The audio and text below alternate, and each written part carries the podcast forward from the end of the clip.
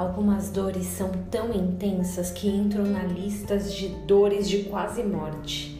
Dizem que a dor do parto, assim como uma crise renal, se equiparam em termos de intensidade.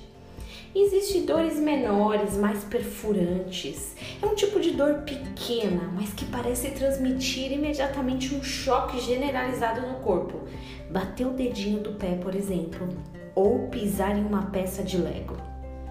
Pisar num Lego não tem explicação. Eu já experimentei várias vezes essa sensação até que atitudes mais sérias foram tomadas aqui em casa. Esconder todas as pecinhas.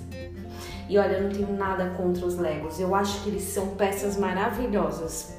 Tem uma capacidade de criar esculturas lindíssimas, criativas e coloridas. Ano passado, eu acredito, montaram uma réplica do Coliseu de Lego, a maior escultura até então feita. Depois busca na internet as esculturas de Lego para você ver que existem por aí. São, é, é uma arte maravilhosa.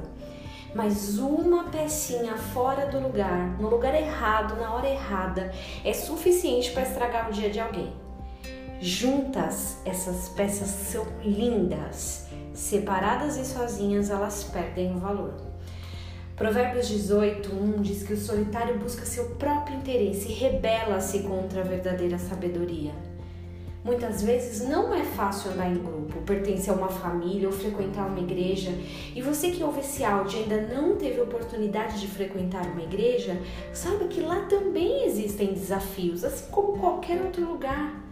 Porém, andar sozinho, segundo a Bíblia, é um tipo de rebelião. Mesmo que não pareça, a solidão e a sabedoria nunca vão andar na mesma calçada de mãos dadas. São opostas e confrontantes entre si. Eu já me comportei algumas vezes como uma peça de Lego solta aí pelo chão.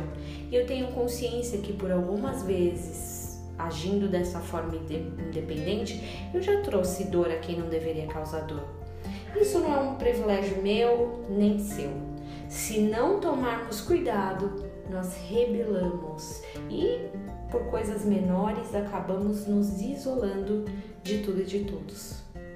Tá na hora de ser escultura e não peça separada. Tá na hora de causar alegria, até espanto, ao invés de causar dor. Mais do que nunca, esse é um momento de viver em unidade. Tenha um dia abençoado em nome de Jesus.